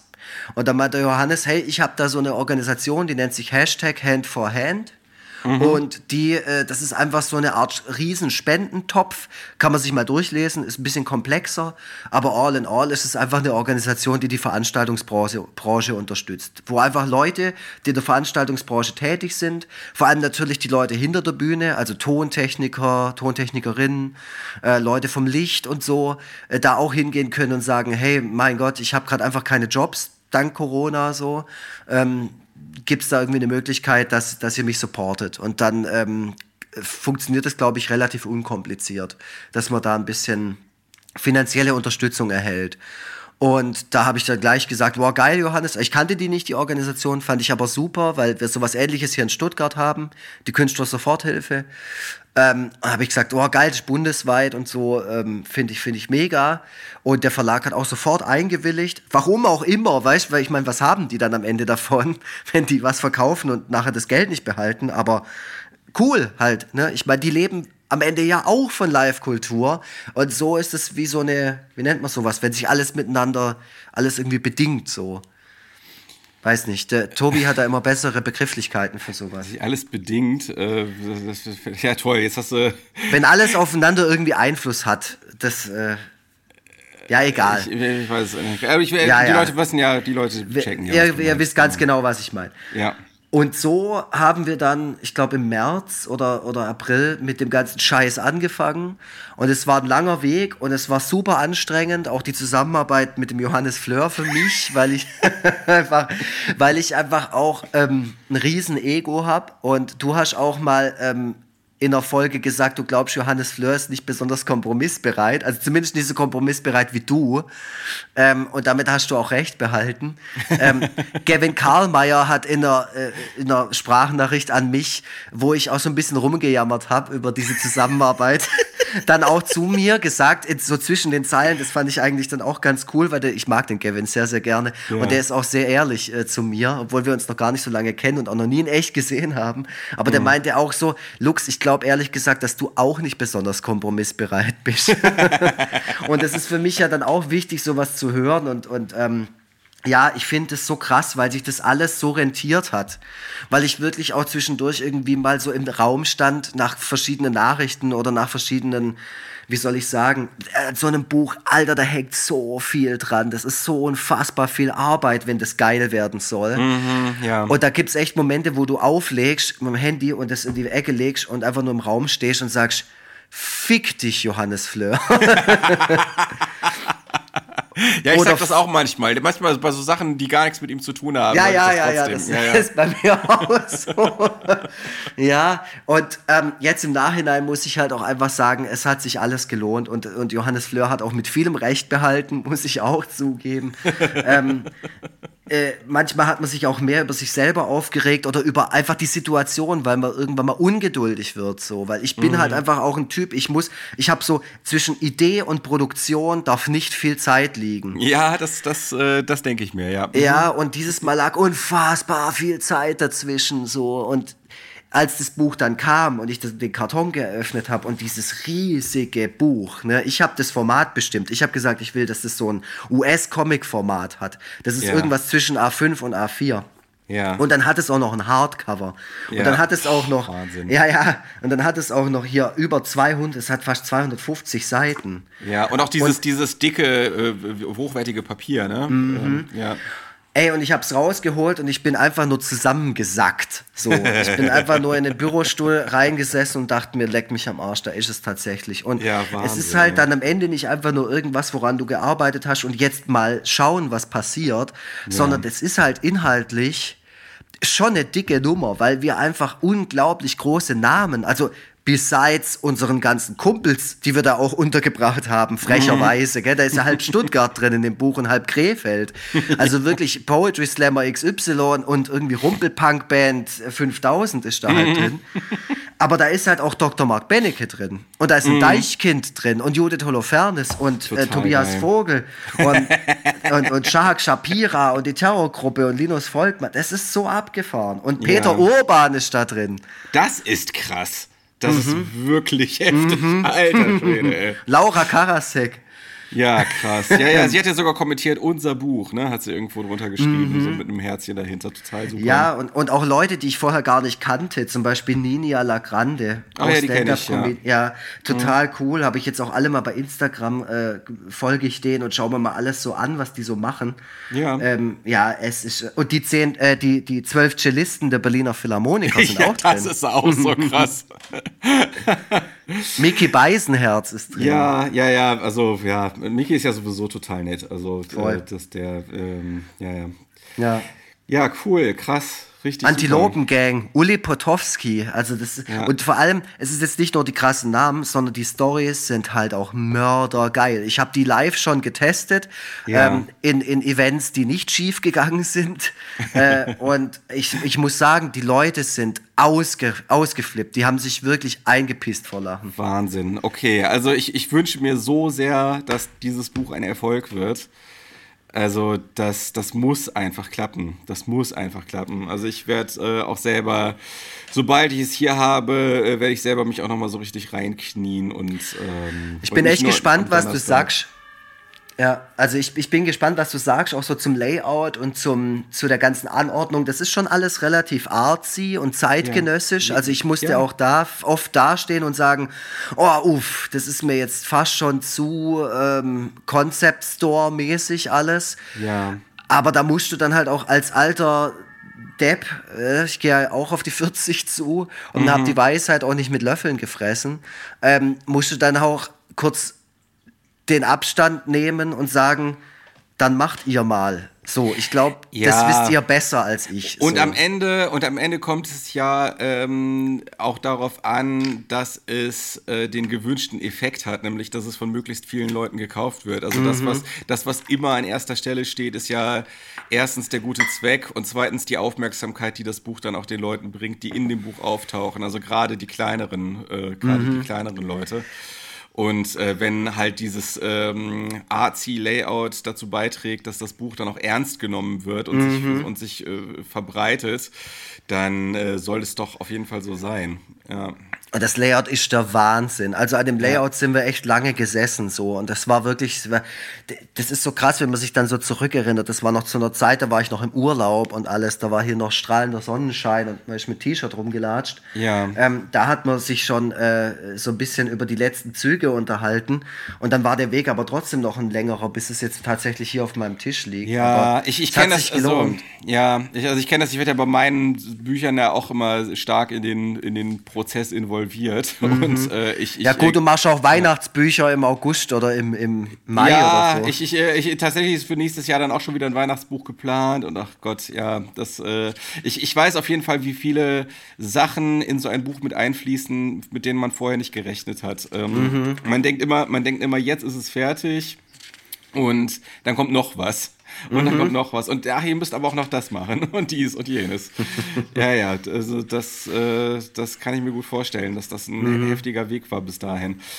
Ähm, ja, also ich, ich wünsche mir sehr, dass es sehr erfolgreich wird, wie gesagt. Ähm, das, äh, also aus allen möglichen Gründen, damit sich die Arbeit gelohnt hat, aber damit auch möglichst viel Geld dabei rumkommt und so. Und ich hoffe sehr, dass Ja. alle, die daran beteiligt sind, sich auch äh, da Mühe geben, um das dann auch, um das, um das an den Mann zu bringen. Mhm. Ja, also nochmal ein kurzer Ausflug in meine Gefühlswelt. Also dieses Buch kam und ähm, jetzt auch letzte Woche und das war eine Woche, wo ich das erste Mal auch wieder auf Live-Konzerten war und zwar auf richtigen, nichts bestuhltes, Ja. nicht irgendwie äh, Olli Schulz Outdoor oder so, sondern in einem Club, also da, wo ich halt herkomme, so äh, Juha West, ne, da bin, da bin ich immer, da machen wir auch unsere Stuttgart-Lesung zu diesem Buch, wenn es dazu kommt, hoffentlich, fingers crossed. Ja. So, und da war ich am Mittwoch wieder und da hat eine Thrash Metal Band gespielt. Die andere Thrash Metal Band hatte an dem Tag abgesagt, weil da zwei Corona hatten. Also so bezeichnend, wie es nur geht, richtig sinnbildlich alles. Und da waren alle cool, haben Maske getragen, es war 2G, ähm, wurde auch super kontrolliert und sowas. Und du hast so richtig gemerkt, es ist scheißegal, wer da gerade spielt. Ähm, alle haben halt wieder Bock auf Konzerte, auf hier Ja. stehen, auf Bier trinken, auf labern, ne? sich unter so einem gemeinsamen Banner zu treffen. Also alles, Ja. Was diese ganze Branche und dieses ganz, diese ganze Szene für mich ausgemacht hat. Und, und dann habe ich gedacht, oh krass, geil. Und jetzt kommt auch noch dieses Buch. Und vielleicht haben wir es jetzt ja irgendwie auch überwunden. Vielleicht haben wir jetzt eine coole Lösung gefunden, Ja, so ähm, ja. das Ganze mit den ganzen Sachen umzugehen und dass, es für, dass wir uns alle gut dabei fühlen. Also ich muss sagen, ich hatte, ich hatte eine Träne im Auge, als, als die Band losgelegt hat. So, ich kannte die nicht. Das war mir auch egal. Also ich, Ja. die waren natürlich super, aber das war so, oh geil, eine verzerrte Gitarre. Und oh geil, ich stehe gerade wieder hier so. Ja. Und ähm, und dachte, ja, äh, super, äh, eigentlich brauchst du doch unser Buch gar nicht mehr, weil, weißt du, mit, mit dieser Spendengeschichte. Und am nächsten Tag war ich bei der Terrorgruppe, auch geil, alle waren sich einig, super Konzert gewesen. Und dann sagen die am nächsten Tag ihre Tour ab. Und man hat es schon so ein bisschen so im, im, im, so im Hinterkopf, so, oh krass, die Zahlen steigen jetzt wieder, Veranstaltungen stehen auf der Kippe. Und dann kommt dieses Buch nach Hause und du denkst halt nur so, fuck, ich bin wieder, ich bin wieder im März, ich bin wieder im Februar diesen Jahres, so, wo ich die Idee dazu hatte, wo ich nicht mehr zuschauen konnte, Ja. dass Grillmaster Flash, der es wirklich braucht, unterwegs zu sein und vor Leuten zu spielen, so, ähm, dass der irgend so ein komisches, halblebiges Streaming-Konzert da in Bremen gibt, so, wo ich wirklich, ich habe da ein Ticket dafür gekauft, so ein Online-Ticket, habe mir das am Laptop reingezogen und ich habe wirklich geblärrt dazu, weil ich einen Grilli einfach mag und, und, und äh, einfach denk, scheiße, das ist, das ist gerade für den so eine Kompromissgeschichte, da zu stehen und irgendwie so zu tun, als wäre da Publikum vor ihm. Ja. So, und ich bin selber da gesessen vor dem Laptop mit einem Bier in der Hand. So, und dachte mir, das ist nicht richtig gerade. Weißt du, und so geht's mir als Konsument und so geht's dem als Künstler. Wie geht's denn den Leuten, die eigentlich normalerweise an der Abendkasse sitzen, die Ja. ihr Geld damit verdienen, Tickets abzureißen oder, oder, oder, keine Ahnung, Kabel irgendwo reinzustecken oder so. Ja. Ja, aber gerade gerade deswegen kommt das Buch zur, rech- zur richtigen Zeit. Ja, Gerade- voll. gerade- Eigentlich gerade schade, weil- dass es so ist, aber Ja. es ist jetzt so. Aber es ist wirklich, also man muss nur so pathetisch sagen, eigentlich, weil jetzt gerade wieder so alles den Bach runtergeht, ist das das Buch der Stunde. So Mhm. ähm, und, und mehr nötig denn je. Ach Gott, ey. Ähm, wollen wir noch irgendwie selber so zum, zum Abschluss selber noch mal jeweils so eine Live-Anekdote erzählen, die nicht im Buch vorkommt? Hast du irgendwas, was du so spontan berichten kannst, was du Oh, nicht ich hab in so viel. Im, im also ich habe natürlich auch, ich habe auch eine Geschichte in dem Buch. Ist ja das habe ich mir nicht nehmen lassen, aber da musste ich auch Ja. überlegen, welche ich nehme. Aber vielleicht können wir so ein bisschen Bonusmaterial liefern. Ich kann ja erstmal, ich kann ja anfangen. Ähm, vielleicht ich weiß gar nicht, ob ich darüber schon im Podcast gesprochen habe, aber die Geschichte, die mich selber schon seit mittlerweile Jahren verfolgt und wo ich immer so nachts wach werde und so. Ah, so ah, mit so einem Gefühl des Schmerzes und der Peinlichkeit dran zurückdenke. ähm, das war mein erster Festivalauftritt beim äh, Summer's Tale Festival. Ich habe dir davon schon die Ohren voll gejammert und, du fandst das, und du fandst das gar nicht so schlimm. Aber ich kann nicht aufhören, es schlimm zu finden, äh, auch mit, mit zeitlichem Abstand, dass ich, da auf der, dass ich da auf der Bühne saß und einen Slot von einer Stunde hatte. Und äh, sogar dann noch meiner Frau dann von der Bühne aus so gesagt habe, so, oh, ob die Stunde wohl reicht, weißt du, so großkotzig und so. Und ich so zu ihr, ja, also gib, gib mir auf jeden Fall ein Zeichen, wenn die Stunde dann auch äh, rum ist und so. Äh, während halt das Publikum da schon saß, ne? Die haben das natürlich alle mitgekriegt. Geil. Ne? Und während, und, und das Ding ist halt, wenn man so eine Comic-Lesung macht, für die, die natürlich auch extra so ein LED, so eine LED-Wand hergeschafft haben, die, glaube ich, echt nur meinetwegen da war. so ein Riesenteil, weißt du, was man halt auch bei Tageslicht mhm. sieht, erkennen kann. Ähm, arschteuer, die Dinger. Arschteuer, das zu mieten alleine. Mhm. So. Und äh, ne, dann lege ich los und während ich meine Lesung mache, die aber so mit so einer PowerPoint-Präsentation gemacht wird, mhm. äh, stelle ich fest, fuck, das ist die falsche Datei. Ah. Und zwar ist das die gekürzte Lesung, die eben nicht auf eine Stunde, sondern nur auf eine halbe Stunde ausgelegt ist. Und ich musste spontan eine Entscheidung treffen. Ähm, ich hätte natürlich sagen können, oh Leute, falsche Datei, äh, einfach nochmal Kabel aus dem Rechner rausziehen, Datei wechseln, Kabel mhm. wieder rein und los geht's. So. Aber ich habe gedacht, nee, ich kann mir jetzt hier auf der Bühne keine Blöße geben. Mhm. Ich muss mhm. jetzt gucken, ich muss jetzt gucken, ob ich die Situation irgendwie anders rette. Und zwar, indem ich das jetzt hier knallhart durchziehe und vielleicht zwischen den äh, Folien so ein bisschen mehr so spontan labere, mhm. in der Hoffnung, dass ich am Ende dann doch irgendwie wie durch ein Wunder auf eine Stunde rauskomme. und am Ende gucke ich auf die Uhr und stelle fest, fuck, es war wirklich eine halbe Stunde. Geil. Also wirklich nur die Hälfte der vereinbarten Zeit. Und dann habe ich halt gesagt, so, ja, Leute, äh, den Rest der Zeit machen wir es jetzt so, dass ich mich hier äh, vor, dass ich jetzt hier äh, rauskomme und für euch alles Mögliche signiere. Ne? Kommt mhm. einfach her und ich signiere euch halt Sachen. So habe das dann so ein bisschen als Gimmick mhm. und Bonus verkauft statt als Fuck-up.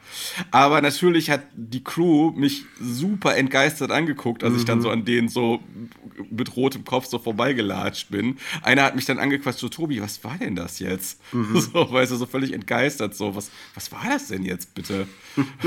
und, und ich nur so, äh, äh, technisches, technisches Problem. Äh. und und äh, der Typ hat das dann so ungläubig wiederholt, so technisches Problem. Und Bei deiner Comic-Präsentation? Ja, vor allem, was, was sollte denn bisher das technische Problem mhm. gewesen sein? Ne? So.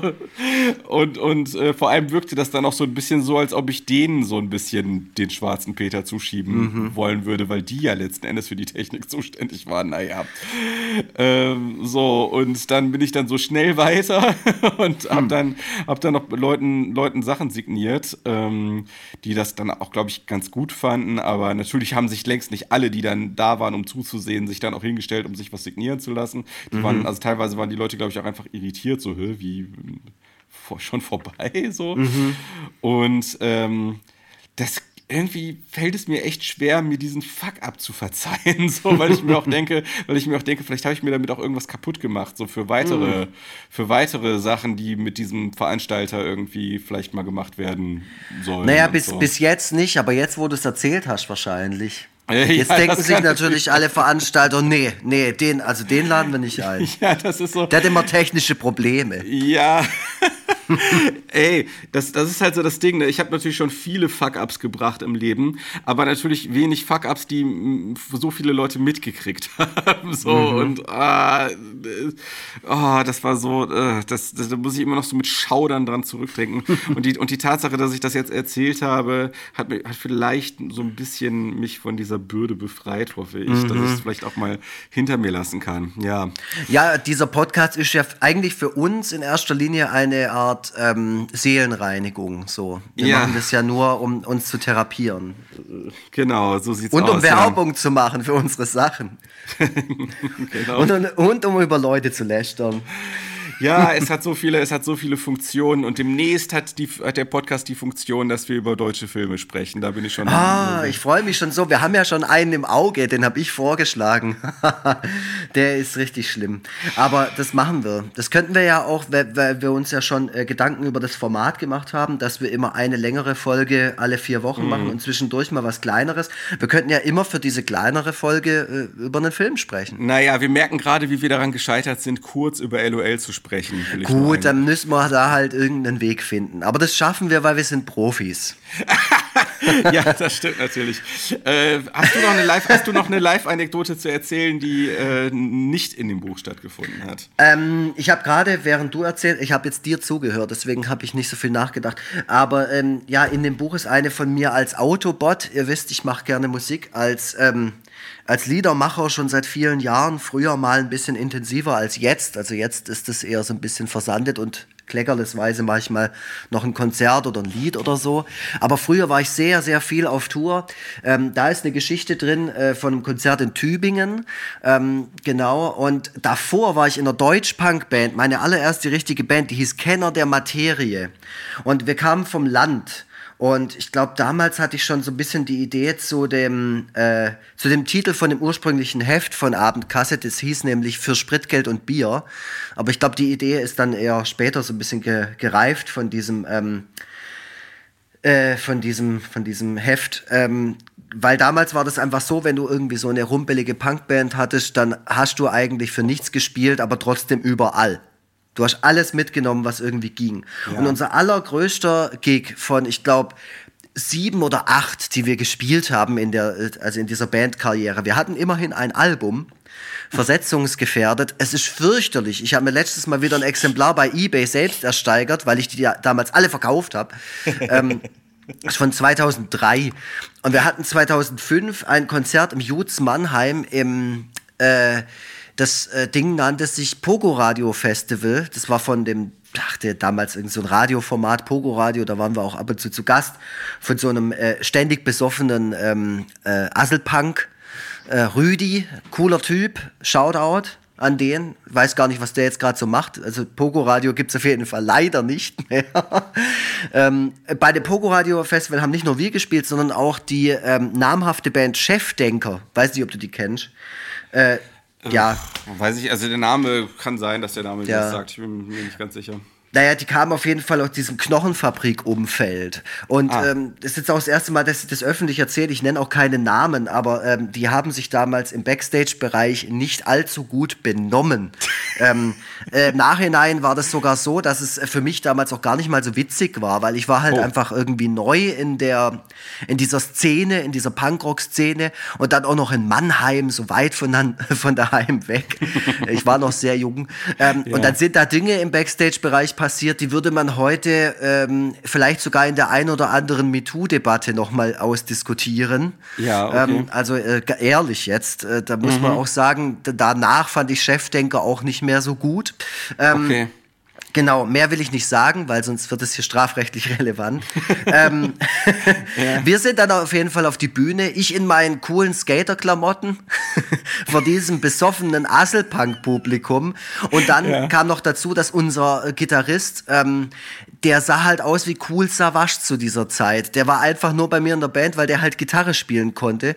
Und in Effringen, wo ich herkomme, im Schwarzwald, da gab es halt nicht viele Leute so. Deswegen habe ich mir diesen einen diesen einen Italiener da gegriffen, der rumgelaufen ist, als wäre er irgendwie in Harlem, äh, ja. mit seinem Do-Rag auf dem Kopf, also weißt du, mit so einem, mit so einem Stretch-Ding. Ja. Und dann hat er sich da auf die Bühne gestellt, die Gitarre komplett unterm Kinn und hat halt so die, diese Deutsch-Punk-Songs darunter geschrabbelt. Ähm, am Schlagzeug hatten wir damals einen Polizisten. der Ach, war Ersatzdrummer der war Ersatzdrummer und ähm, ja. weil unser damaliger Drummer ausgefallen ist, den ich ja bis heute immer noch suche, Yves Wagner, falls ihn jemand kennt oder was von ihm gehört hat, ich würde gern wissen, ob er noch lebt. Ja. Aber damals an dem am Schlagzeug saß ein Polizist, das hat sich dann auch relativ schnell um, rumgesprochen, mhm. dass da der Bulle an den Drums hockt. Ja, und dann stand ich da mit meinem Skid Row T-Shirt und die Leute haben uns gehasst. Und ich habe das natürlich... Ähm, sofort persönlich genommen und kam auf diese Situation überhaupt nicht klar. Das war noch ja. jenseits von Zeiten, wo man mit solchen solchen Situationen irgendwie umgehen konnte, irgendwie das Publikum beleidigen konnte oder irgendwie schlagfertige Witze oder so ich habe die dann nur noch zurückbeleidigt. Ich habe dann nur noch ange angezählt mit 1, 2, 3, ihr Arschlöcher und keine Ahnung und habe das Publikum dann auch noch total gegen uns aufgebracht. Ja. Und ähm, dann haben wir irgendwie so vier, fünf Songs gespielt und haben dann gemerkt, okay, nee, wir kriegen jetzt hier gleich aufs Maul. Und ich war da auch nicht ganz unschuldig dran. Und ähm, ich weiß noch, wie der Gitarrist Giovanni, zu mir kam, äh, auch noch auf der Bühne und gemeint hat, äh, Lux, lass mal lieber den Bass umgeschnallt, ich glaube, den brauchst du nachher noch. also so, so als Waffe. und wir sind dann tatsächlich einfach von der Bühne hinten raus und durch die Hintertür dann äh, ins Auto und sind, haben uns dann nach Hause verpisst. So. Die Stimmung war sehr, sehr, sehr aufgekratzt. So. Also, oh Mann, ey. Kenner der Materie ist aber ein guter Bandname. Den, oh, danke, danke. Den könnte man ich, vielleicht nochmal aufleben lassen. Finde äh, find ich äh, im Nachhinein so mit be noch besserer Musik. Oh, ich sag dir, also Leute, wenn ihr irgendwie eure Hände an dieses Album kriegt, versetzungsgefährdet, gibt's auf CD wenn ihr was ganz, ganz, ganz Schlimmes hören wollt. Also wirklich, das ist nur versucht und nicht gekonnt. Und zwar, okay. das ist so schlimm, da ist auch so ein italienischer Rap-Song drauf. Ach, mit, so, mit so Polizeisirenen im Hintergrund. und es ist halt 2003. Der Song hört sich aber an wie von 1996. Also so. Und dann so, so ein italienischer Text, der sich ständig wiederholt, weil der im Studio noch schnell geschrieben wurde, weil wir nur acht Songs irgendwie hatten. Dann sind da noch zwei Akustik-Songs von mir drauf, wo ich persönlich schnell reingeschrabbelt habe und live eingesungen. Die heben sich dann auch noch total von den anderen Songs ab. Und dann merkt man auch, dass wir die Songs nie richtig geprobt haben und deswegen nie wussten, wann der Song aufhört. Das heißt, das, das ist immer, das, da ist so 50% Text am Anfang und dann ist einfach nur die ganze Zeit ufda, ufda, ufda, ufda, und das geht dann einfach noch anderthalb Minuten genauso weiter, bis dann irgendwie man merkt, okay, alle gucken gerade auf den Drummer und der nickt so und macht und alle machen so den letzten Schlag. Das ist so, und dann ist das aber alles so total Hochglanz ähm, aufgenommen. Wir, wir waren im Studio von Toni Marshall damals. In Karlsruhe. ist kein Witz.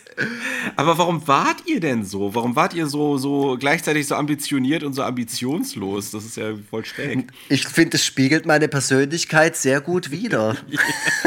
das ist doch alles bis jetzt immer noch so, ja, was ich mache. Stimmt, stimmt auch wieder. Also ich meine, man könnte das mit eurem Alter entschuldigen, aber an, auf der anderen Seite gibt es ja voll viele Bands, die in diesem Alter losgelegt haben und mhm. was professionelleres mhm. auf die Beine gestellt haben. Ich erinnere mich auch noch an die Rezensionen, die waren vernichtend. So im Ox und im Plastic Bomb, also in diesen ganzen Szenemagazinen, wo dann auch wirklich so der Satz fiel, hä, warum habt ihr das gemacht? So, warum gibt's das? und ich muss halt heute auch sagen, ja, weiß nicht. Fandest du das damals geil, also als du das Album zum ersten Mal gehört hast? Hat dir das gefallen? Oh, das ist eine brutal schwierige Frage, aber ich glaube schon, ja. Also ich glaube, ich habe mir schon, ich glaube, das, ich glaube, das spiegelt mich tatsächlich ganz gut wieder dieses Album, weil ich glaube, da ging es mir einfach nur darum, dass ich halt ein Album aufgenommen habe. Ich glaube, da so, war mir okay. der Inhalt auch so ein bisschen egal. Das okay. war echt so, hat die vier Akkorde, das passt schon irgendwie. Jetzt spiel die halt. und, und, und keiner konnte irgendwas. Also ich glaube, das war so, da hatte ich einfach schon im Kopf, ja geil, das Zeug kommt dann aus dem Presswerk und das hat dann so ein Das heißt, es ist dann nicht irgendein gebrannter Scheiß, sondern ja. das kann man dann wirklich verkaufen. Da kann ich rein theoretisch in Mediamarkt damit gehen und sagen, hier verkauft es, du Depp. und dann steht es da. Also ich glaube, da ging es mir nur um den Status des Produkts so. Geil, ja, also das ist echt wirklich äh, geliebter Punkrock, ja. Das ist echt äh, exakt der Spirit. Ja, also ganz, ganz Wahnsinn, geil. Ja, und dann war es natürlich toll, das zu verkaufen und das irgendwie rumzuschicken. Und ich würde auch sagen, es ist ein Song drauf, der ist, der ist musikalisch echt nicht so schlecht. Da sind am Schluss dann noch so Keyboard-Streicher drin. Oh Gott, so schlimm. So voll ernst, so versucht das Ganze auf so ein Gugu Dolls Niveau zu bringen ja. und natürlich krachend gescheitert.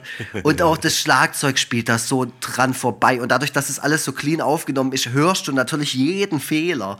Ja es ist auf eine gewisse Art wirklich ein ganz, ganz absurdes Produkt. Also es ist was, äh, ich glaube, ich, ich würde behaupten, es gibt keine Platte, die so klingt wie die.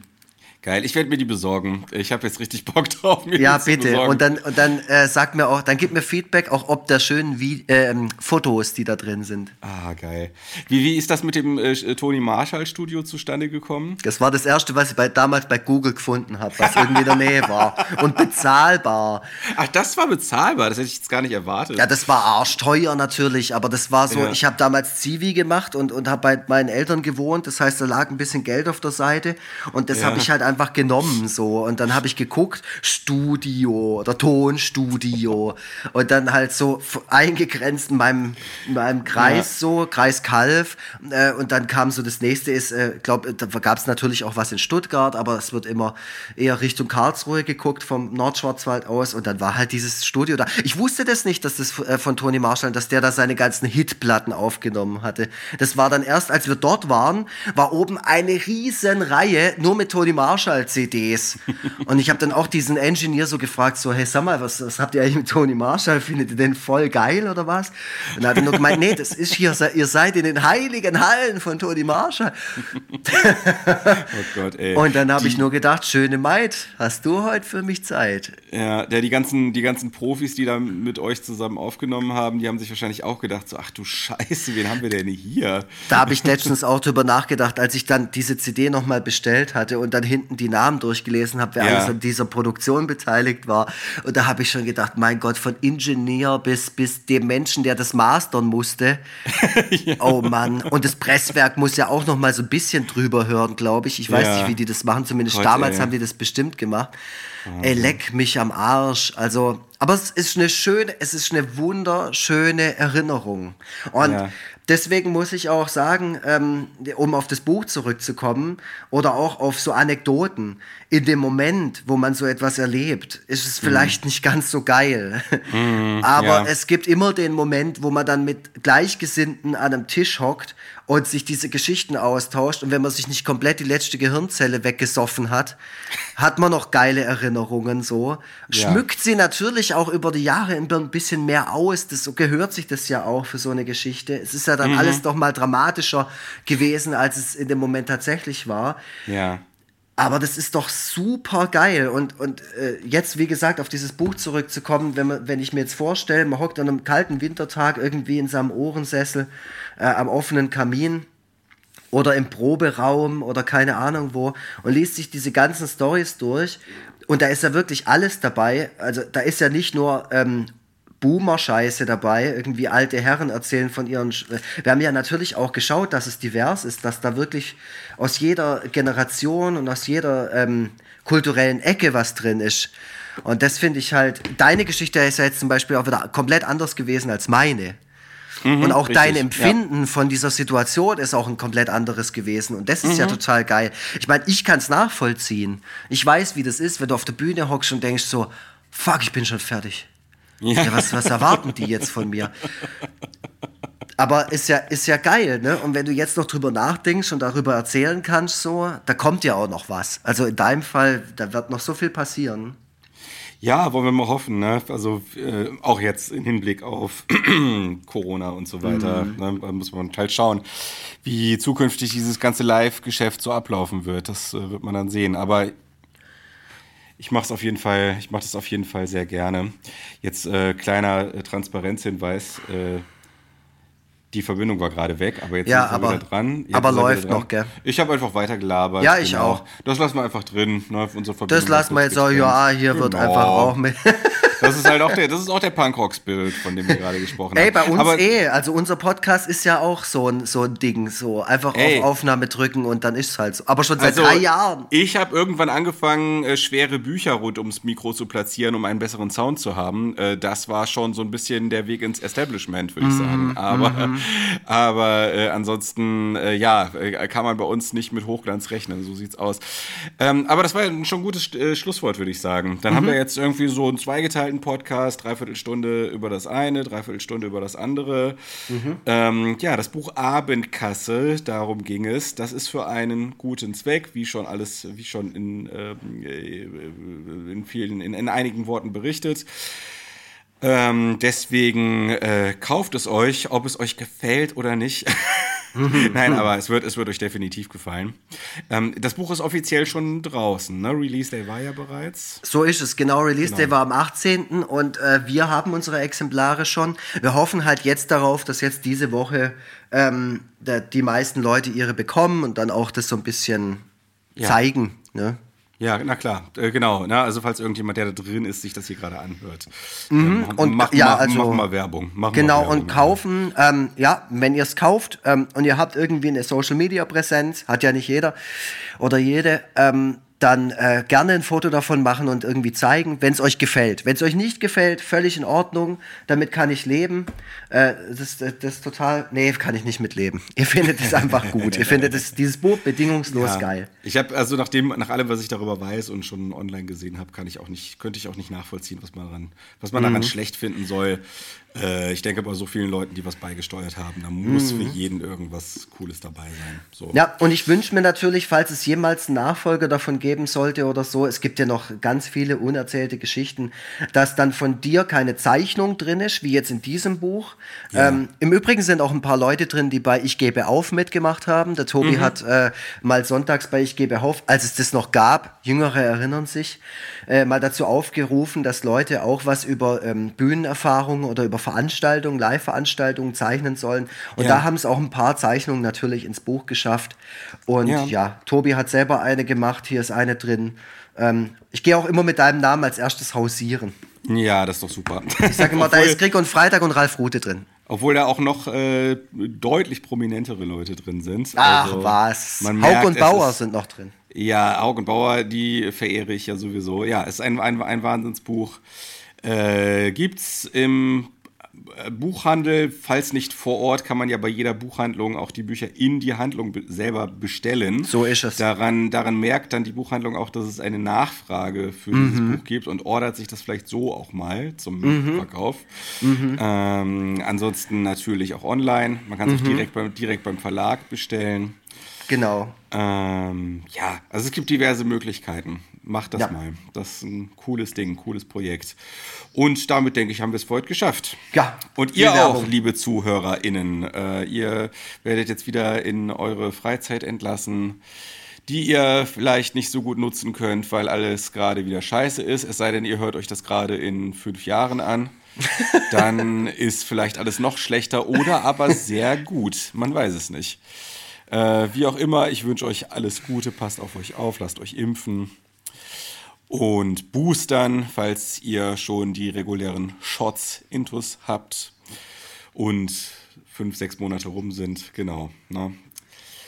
Ja, haltet die Ohren steif. Äh, ich bin raus. Tschüss. Ja, danke fürs Zuhören. Ähm, ja, wir haben jetzt viel Werbung gemacht in der Folge. Sorry. Nee, nicht sorry. War wichtig. Und ich glaube, ihr habt da auch was davon, wenn ihr jetzt tatsächlich euch habt überzeugen lassen, ähm, äh, dieses, dieses Buch zum Beispiel zu bestellen. Ähm, ich halt's Maul in der nächsten Folge und sage nichts mehr da dazu. Ich ähm, sage ich jetzt hier so, stimmt aber nicht. Werde wahrscheinlich noch mehr darüber erzählen. ähm, ja. Äh, was wollte ich jetzt noch sagen? Ja, so, so wie es der Tobi gesagt hat, lasst euch impfen äh, oder boostern und macht das Beste aus der Zeit jetzt. Wir wissen alle jetzt nicht mehr, was, was als nächstes passiert, aber äh, Support und Unterstützung ist nach wie vor äh, wichtig, wichtiger denn je. Ähm, deswegen geht in den Buchhandel, äh, holt euch da oder bestellt euch da eins vor, ins, in der kleine Buchladen, nicht immer die großen Ketten, die haben genug Support. Ähm, und äh, was soll ich sagen? Ja, bitte bleibt gesund, äh, passt aufeinander auf, tragt Masken. Äh, es, ist, äh, es wird, es wird ein, ein grober Winter, sage ich jetzt mal. Und ich wünsche euch alles, alles Gute. Also wirklich von ganzem Herzen und hoffe, dass wir uns bald irgendwo sehen auf irgendwelchen Veranstaltungen. Ähm, und äh, ja, tschüssle. Schnitt, Mix und Mastering von iLay Backsound.